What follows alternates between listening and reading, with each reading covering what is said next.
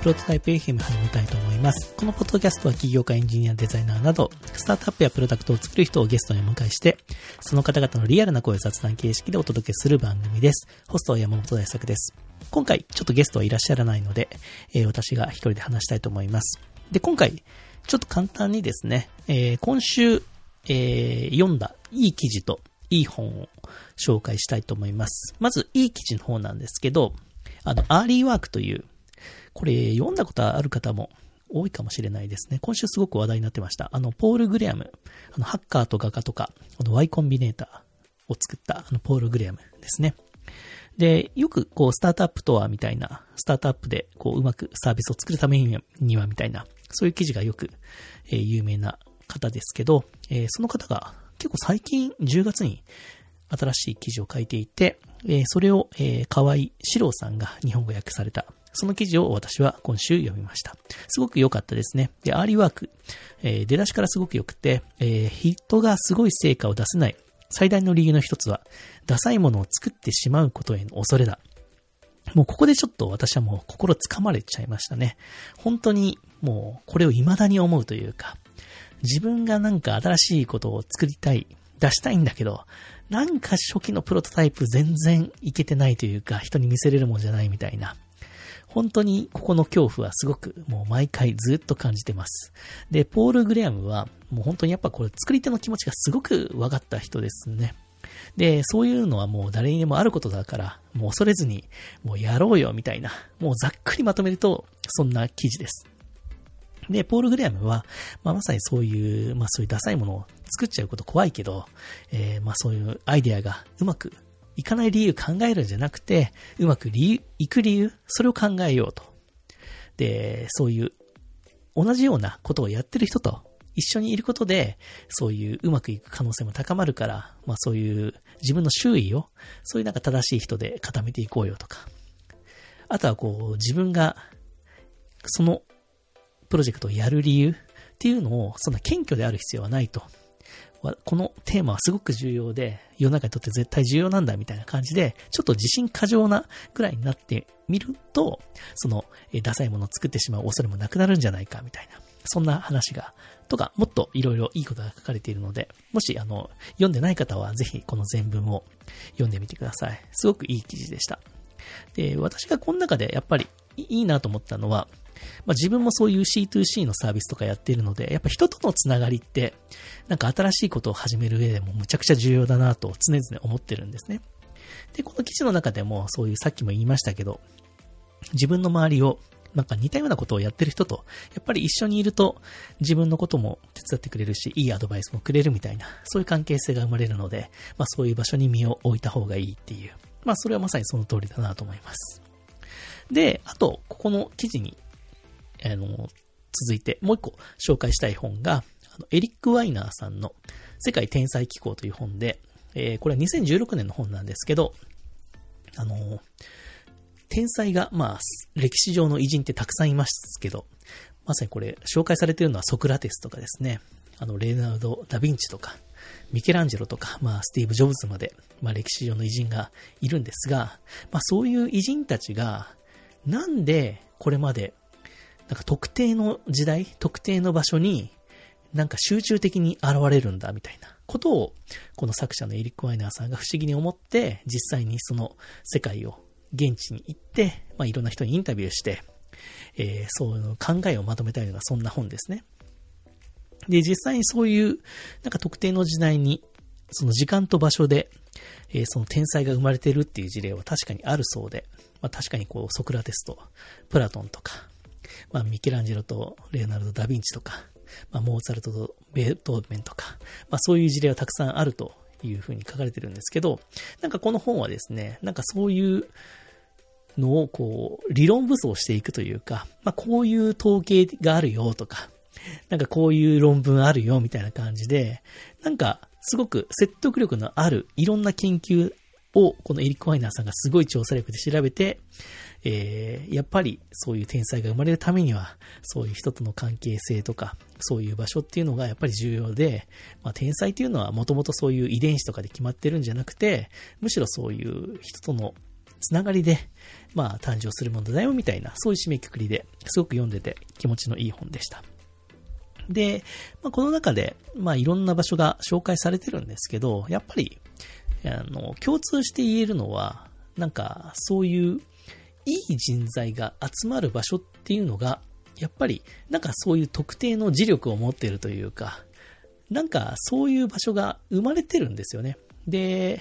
そういう場所っていうのは、なんかその時代のむちゃくちゃメジャーな場所じゃないというか、なんか、アテネの事例で言うと、当時、こう、スパルタとかには武力で負けてたから、なんか、見返してやろうというか、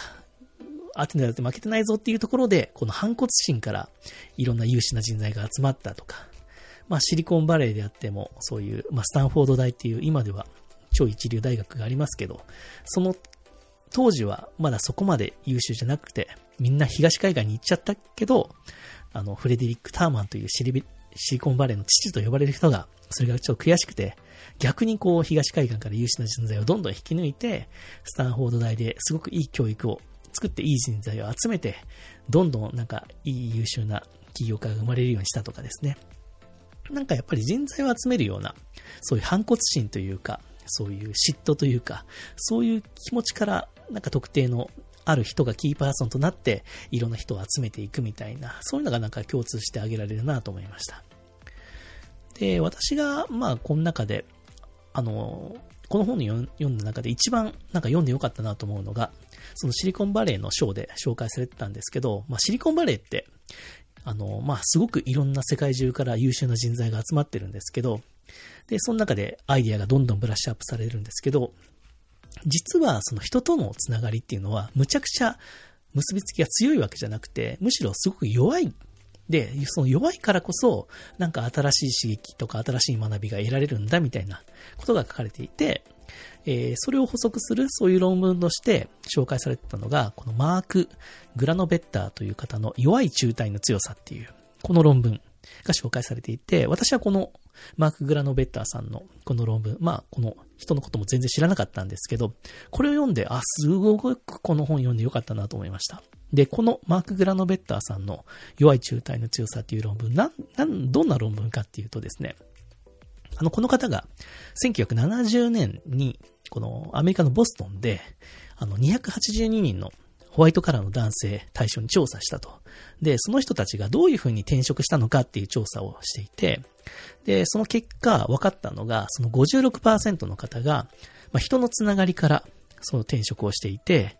えー、その転職の満足度で言うと、まあ、人のつながりなんだけど、普段会わない、そういう弱いつながりのネットワークから得た情報で転職した人の方が転職の満足度が高かったみたいな、そういう結果が出たそうなんですね。